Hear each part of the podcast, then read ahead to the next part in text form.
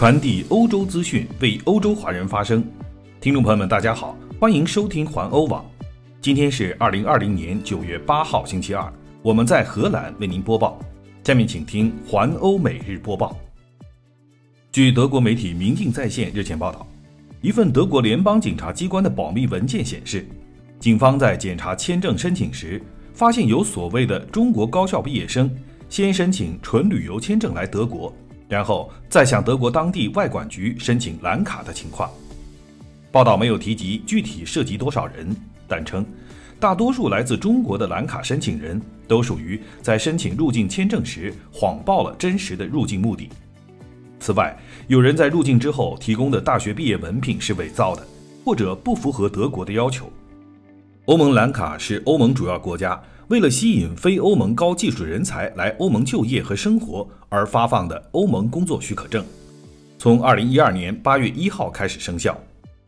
对于申请赴德国就业的欧盟蓝卡而言，申请者必须持有德国认可的德国或外国高校毕业文凭，并且与德国的雇主方签有工作合同，合同约定的年薪要达到当年官方要求颁发蓝卡签证的最低水平。二零二零年的这一标准。是在普通行业就业者年薪毛收入为五万五千两百欧元，在紧缺行业及自然科学、数学、医生、工程师或 IT 行业，年薪标准为不少于四万三千零五十六欧元。据德国外交部网页发布的信息，在欧盟以外的地方居留，凭签证才能入境的第三国公民，在满足颁发欧盟蓝卡所需条件的情况下。需要在德国驻该国的外交机构申请赴德国工作签证，凭工作签证入境德国之后，再向当地的外国人管理局申请欧盟蓝卡。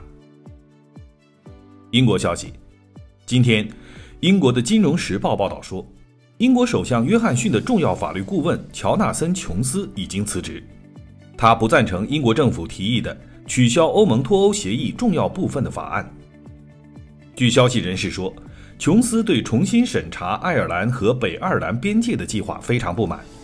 这些协议必须确立设定将来两国之间的硬边界，但是根据英国政府的法案，这些协议将被部分搁置。昨天，英国政府否认要恢复先前的协议，并表示尊重新的协议。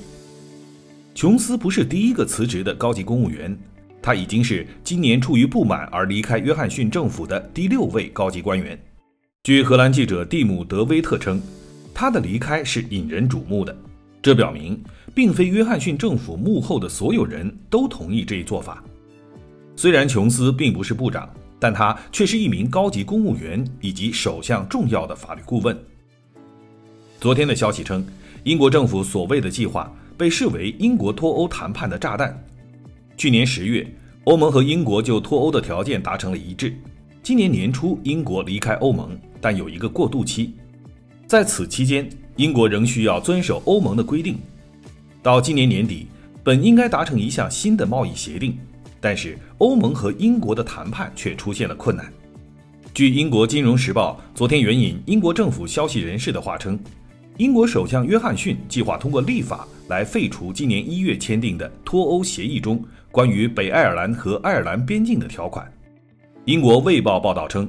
这是英国决定脱欧四年以来的一次重大转折，让目前的脱欧谈判陷入了危险的境地。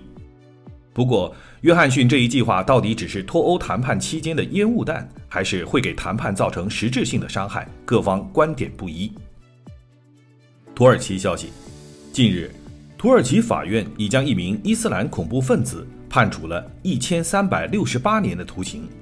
这名男子在二零一七年。因在土耳其伊斯坦布尔的一家豪华夜总会实行恐怖袭击而被起诉，事件当时共造成三十九人死亡。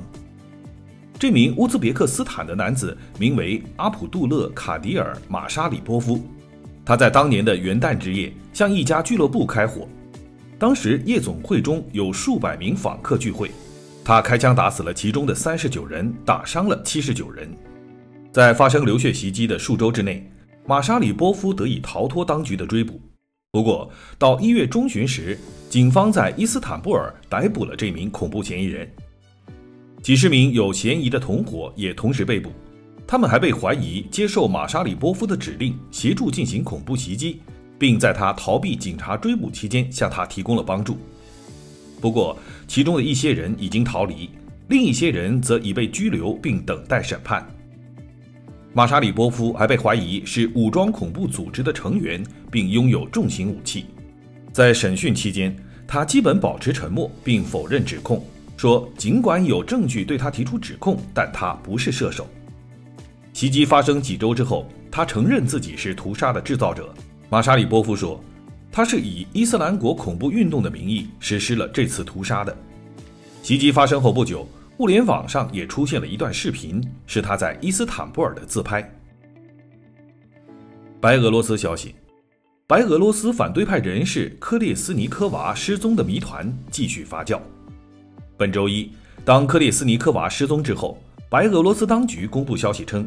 他在白俄罗斯与乌克兰的边境因试图非法越境而被逮捕，陪同他的两位男士则成功越境。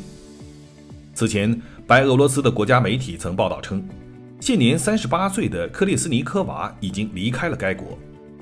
克里斯尼科娃所属的民主运动协调委员会没有证实这一消息，仅表示。不知道科列斯尼科娃和他的两位同事伊万·克拉夫佐夫以及安东·罗德年科夫目前身在何处。协调委员会的一位发言人强调，克列斯尼科娃从未打算自愿离开白俄罗斯。在此之前，克里斯尼科娃的家人发出了一份寻人启事。一名目击者曾在一个社交门户网站公布消息称，克里斯尼科娃周一上午被强行推入一辆黑色面包车。此后，他和陪同他的两名男士克拉夫佐夫和罗德年科夫都无法再通过电话进行联系，也没有任何消息。克里斯尼科娃和流亡立陶宛的季哈诺夫斯卡娅是反对白俄罗斯总统卢卡申科的两位著名反对派人士。来看新冠疫苗的一则消息，据西班牙总理桑切斯说，西班牙将在今年年底之前拥有一种新冠疫苗。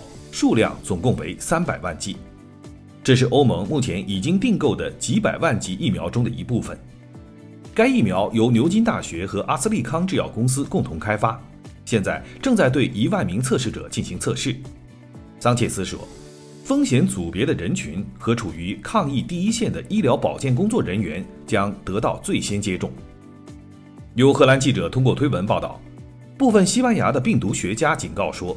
不要对疫苗的到来过于乐观。医学界对大规模疫苗接种的长期效果以及可能造成的副作用，目前还知之甚少。